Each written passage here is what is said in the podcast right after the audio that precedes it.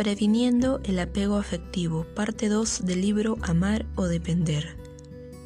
¿Cómo promover la independencia afectiva y aún así seguir amando? El apego puede prevenirse bajo determinadas circunstancias. Podemos crear inmunidad a la adicción afectiva y relacionarnos de una manera más tranquila y descomplicada siempre podemos estar afectivamente mejor. Si tu pareja está bien constituida, aún puedes fortalecerla más y si tienes deficiencias no muy graves, puedes mejorarla. El mejoramiento afectivo es un proceso continuo que no puede descuidarse.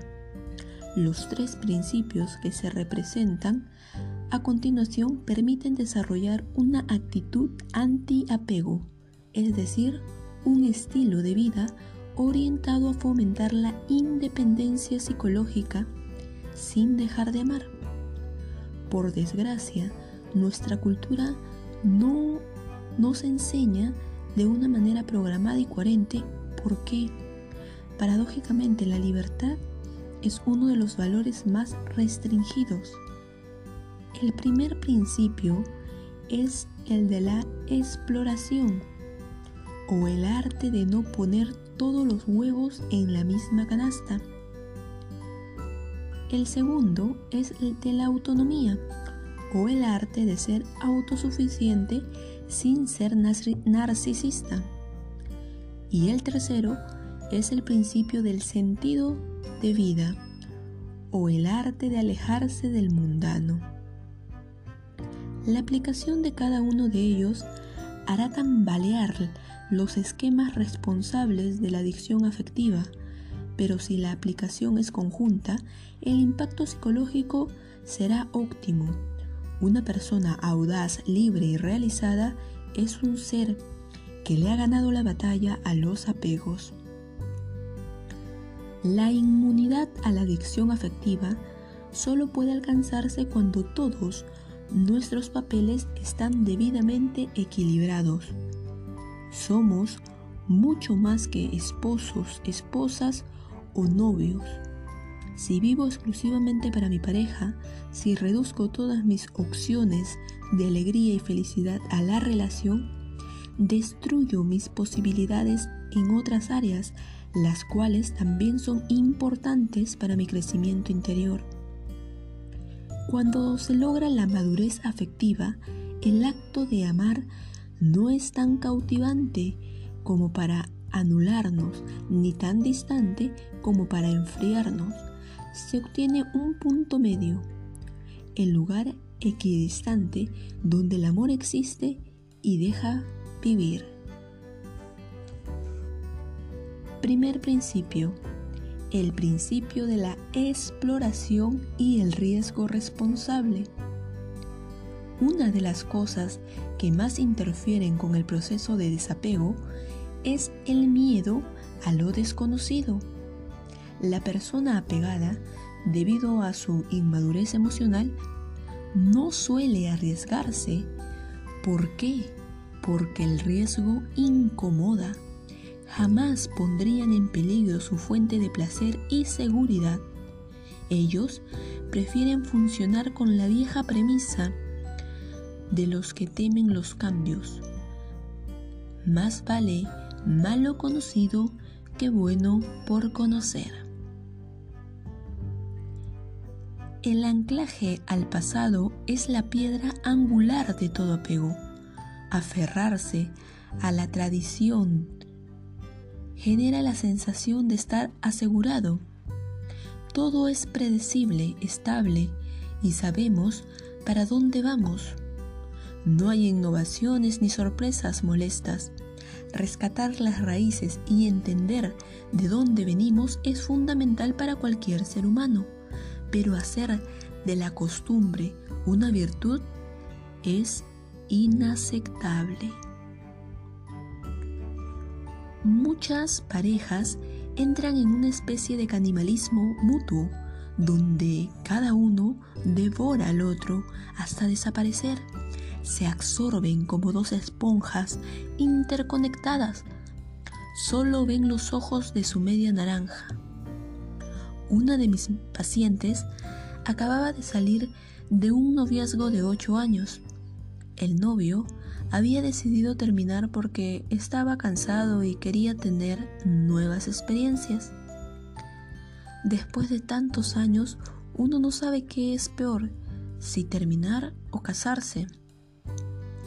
Los novios tipo Matusalén no suelen ser de un buen pronóstico. De todas maneras, decidieron estar un tiempo separados.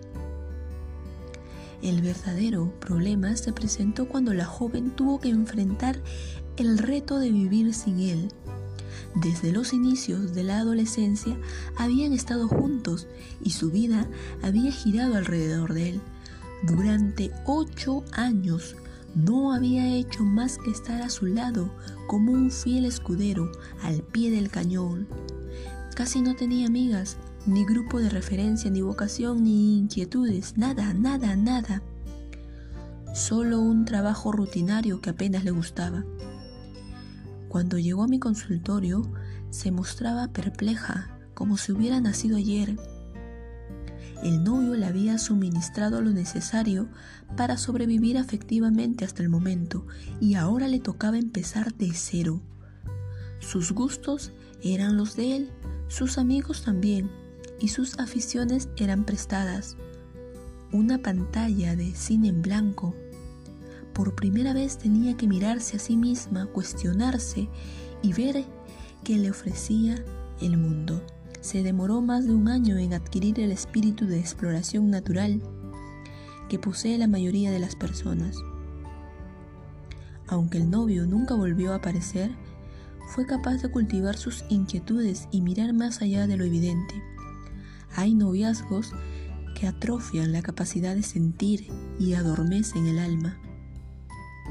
¿Quién dijo que para establecer una relación afectiva uno debe encarcelarse? ¿De dónde surge esa ridícula idea de que el amor implica estancamiento? ¿Por qué algunas personas al enamorarse pierden sus intereses vitales. ¿El amor debe ser castrante? ¿Realmente el vínculo afectivo requiere estos sacrificios?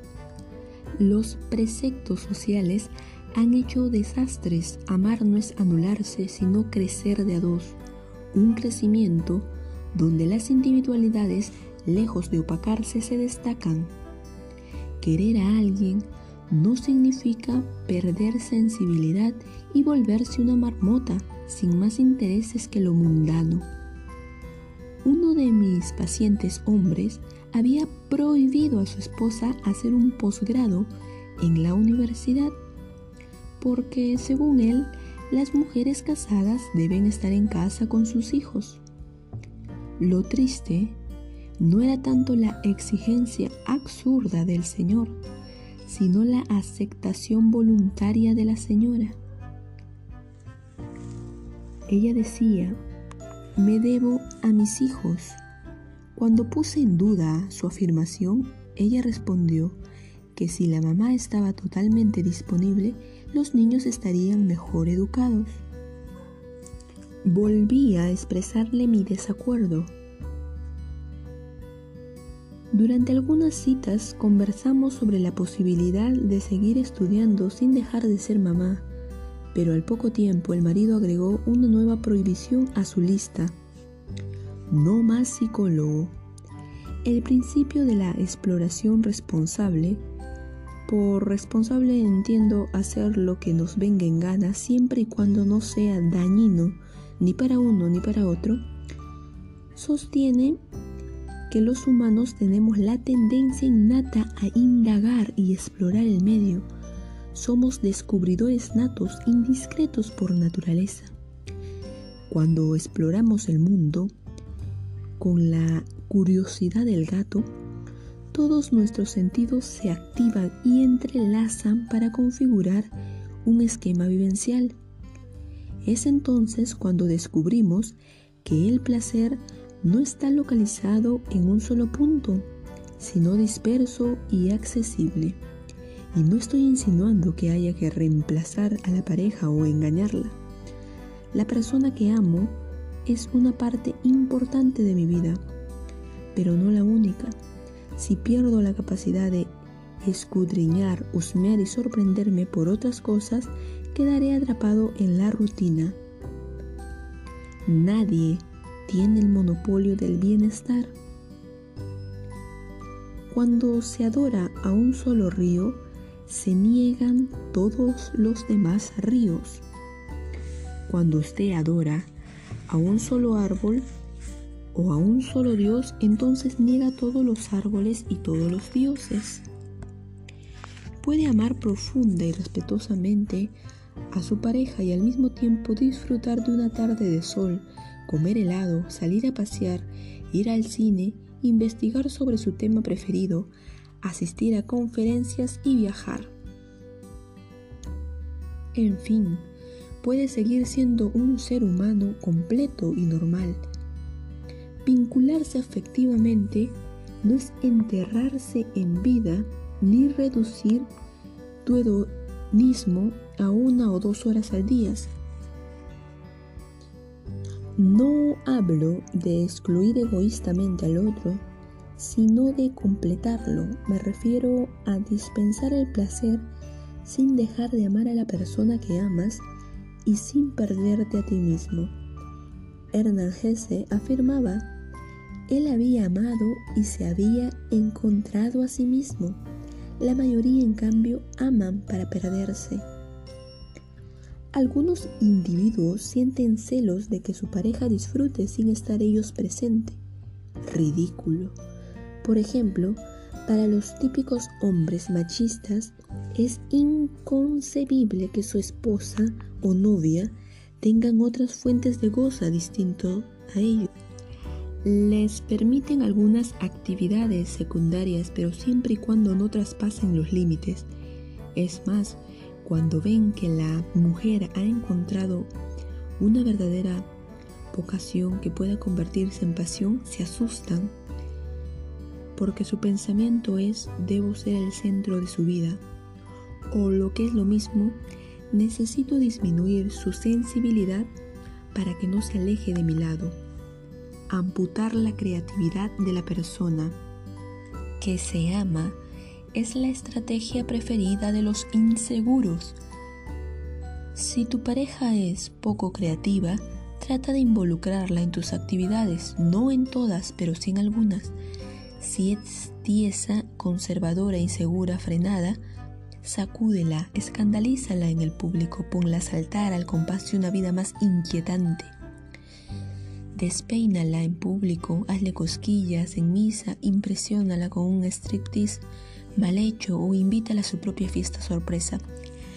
Ríete y llénala de amor, al menos sabrás que no es de plástico. Pero si pese a todo sigue inmóvil e inmutable, no te detengas. Sigue explorando, descubriendo. Es posible que si te ve independiente y feliz, se le mueve el piso y recapacite. Hay terremotos productivos. Y si no es así, pregúntate si realmente estás con la persona adecuada.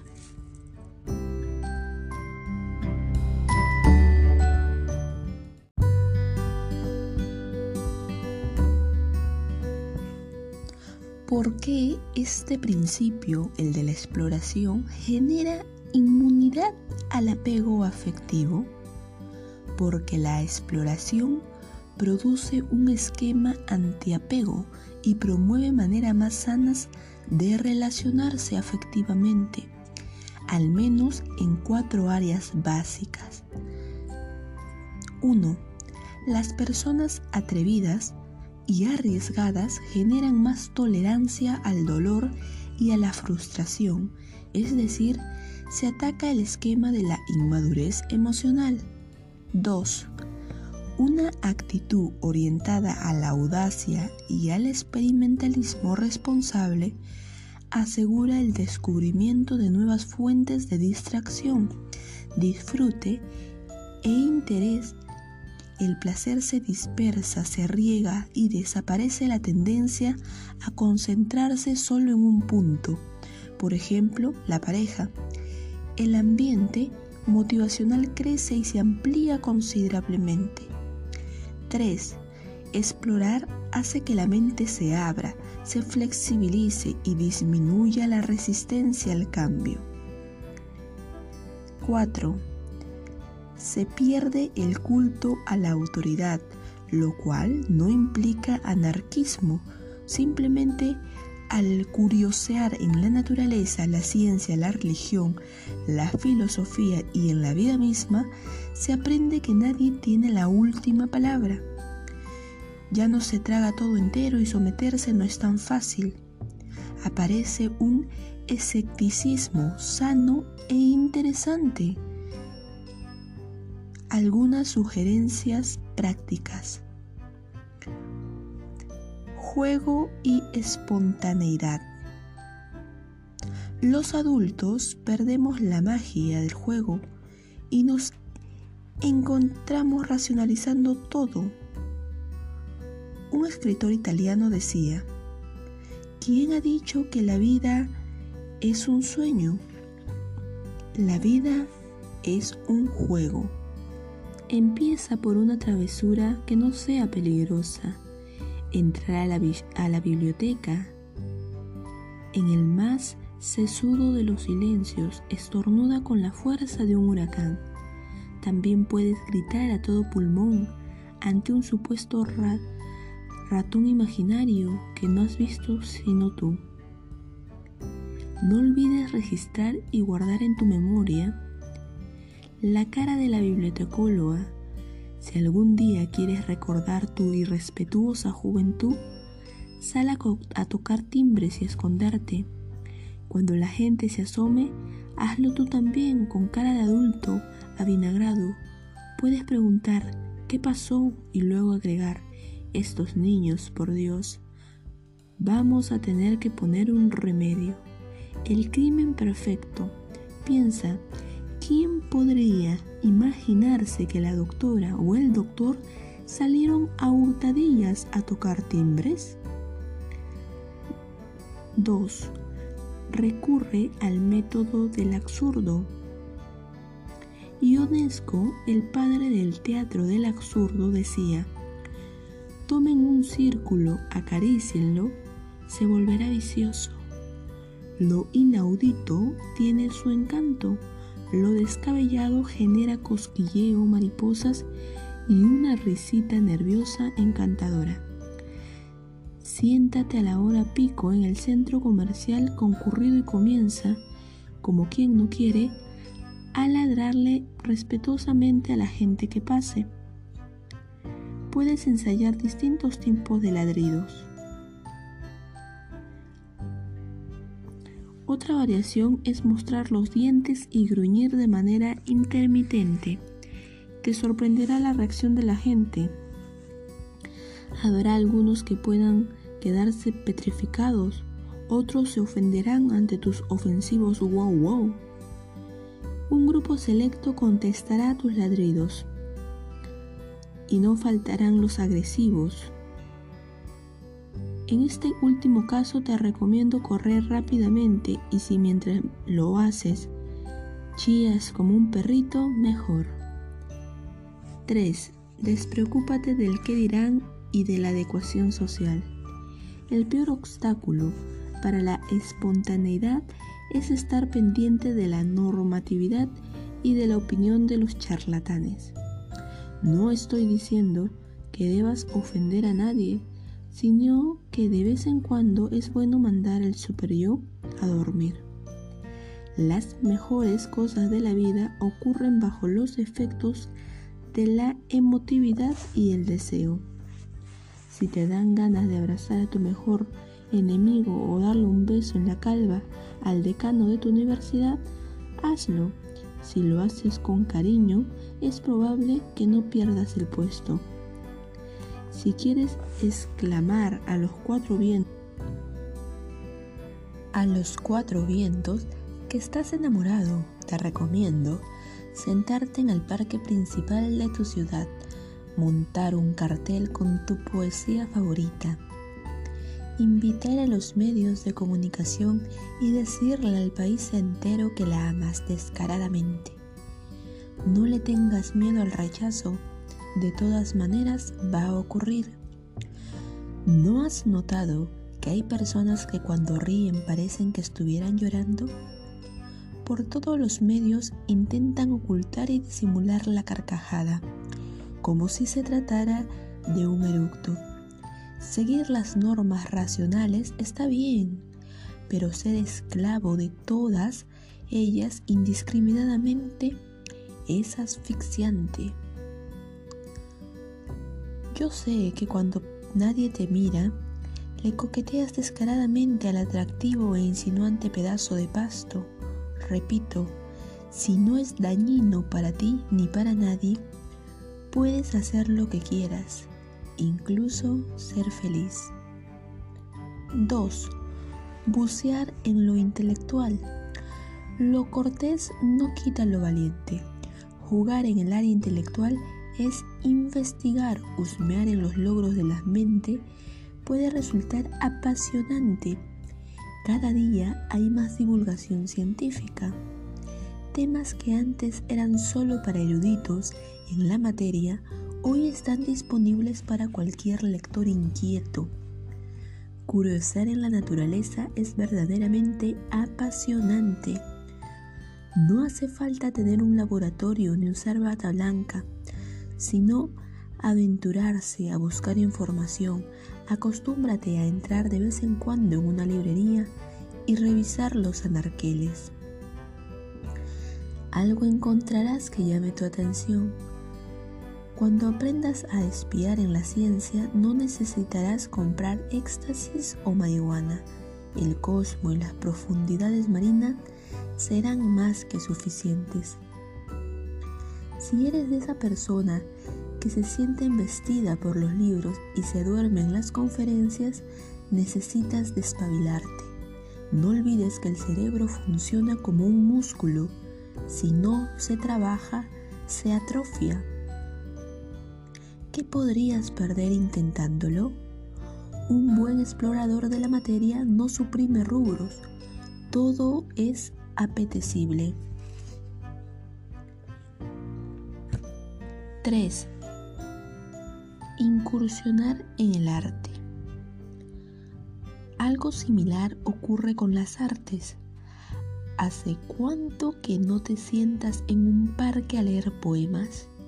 La poesía no es para señores de barba y sandalia o para declamadores de rimas prosaicas y deprimentes. La literatura es para cualquiera que seas sensible a la palabra. No escuches a los expertos en el arte.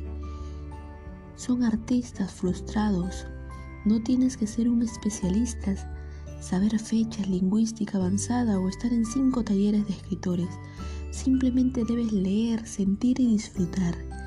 Para dejar que las letras entren en tu alma, tienes que mandar la mitad del cerebro a otra parte y creer ciegamente el arte es la más bella que las mentiras. ¿Hace cuánto que no vas a una obra de teatro, un concierto o un cine para sombrios intelectuales? Acércate al museo.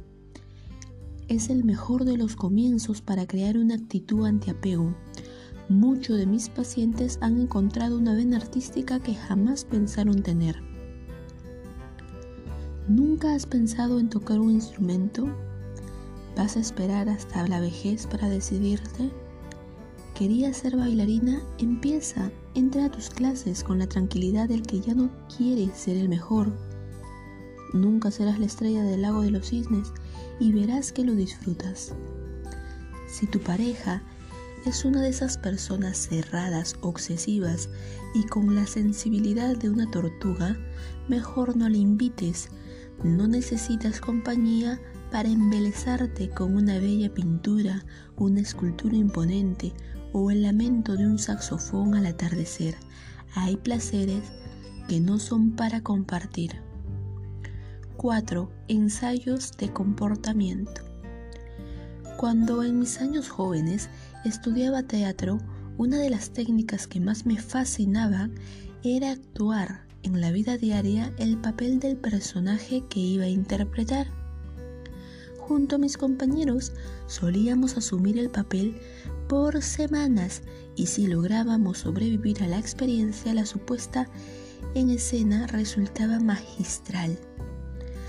Recuerdo que en cierta ocasión debíamos hacer el papel de unos periodistas franceses. Durante varios días usamos bufandas rayadas y boinas, farfullamos en francés acentuado y sin significado. Nos movimos como peluqueros y no nos bañábamos. Ensayar comportamientos que parecen ajenos a nuestra manera de ser aporta información valiosa sobre cómo realmente somos. Es una manera de explorar nuestro interior y de paso divertirse. Los ensayos se pueden hacer prácticamente en cualquier área. Intenta probar comidas nuevas y hacer de cocinero. No importa cuánto ensucies o rompas, tus experimentos sabrán a gloria. Cambia tu apariencia, a ver qué pasa. Renueva tu vestuario y tira esos vejestorios que todavía guardas. Ensaya peinados nuevos, tintura tu cabello, depilaciones, cortes, colores audaces o disfraces de Drácula. Si eres introvertido, busca la moda más lanzada. Tómate un tranquilizante y exhíbete. Ni qué hablar del sexo. Si tu pareja es de esas personas previsibles, insensibles y poco comestibles, sazónala, invítala a que juntos se conviertan en una lujuria amorosa, ambulante. Ensaya posiciones apócrifas y desconocidas hasta para el Kama Sutra. Despójate del pudor y ámala desvergonzadamente. Cuélgate de la lampa. Aúlla como Tarzán juega al béisbol, un sexo sin creatividad es demasiado animal. 5. Viajes y geografía. No sé si te ha pasado alguna vez que cuando estás viendo el canal de Discovery o National o Animal Planet, comienzas a sentir cierta envidia por los realizadores. Somos viajeros del tiempo y del mundo. Para pasear no es necesario ser un un conocedor millonario. Solo se requiere espíritu de aventura, alma de conquistador, ganas de salir y arriesgarte a conocer. Puedes ir a donde quiera que el presupuesto te lo permita. Puedes acampar de mala gana, pelear con los insoportables mosquitos, ingerir alimentos enlatados, mojarte por la noche, soportar una invasión de araña y pese a todo estar contento. Nadie recuerda las experiencias recatadas y prudentes del pasado. La memoria siempre gira alrededor de la locura y las metidas de pata que alguna vez hicimos. Puedes vagar de un pueblo a otro, ir a una playa distante o al viejo continente, pero no te quedes quieto y fosilizado. Hay personas que siempre salen al mismo paseo con la misma gente y en la misma época. Son viajes planeados, predecibles, esterilizados, controlados y claro está, aburridos. Acércate indiscretamente a culturas y costumbres distintas. Te harán ciudadano del mundo. 6. Conocer gente. La desconfianza es el peor de los males sociales. He visto gente tan ermitaña que no se soporta a sí misma frecuentar gente nueva es otra forma de explorar. Si tienes una pareja solitaria y con brotes esquizoides, estás en graves problemas. Una vejez, vejez sin amigos es una vejez triste y arrugada. Todas las personas, sin distingo de raza, sexo o religión, tienen algo importante que decir y algo que enseñar. Como puedes ver, el principio de la exploración exalta tu juventud y tus ganas de vivir.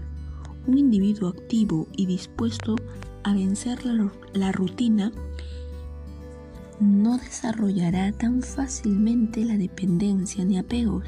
Será capaz de amar, pero no resistirá las ataduras.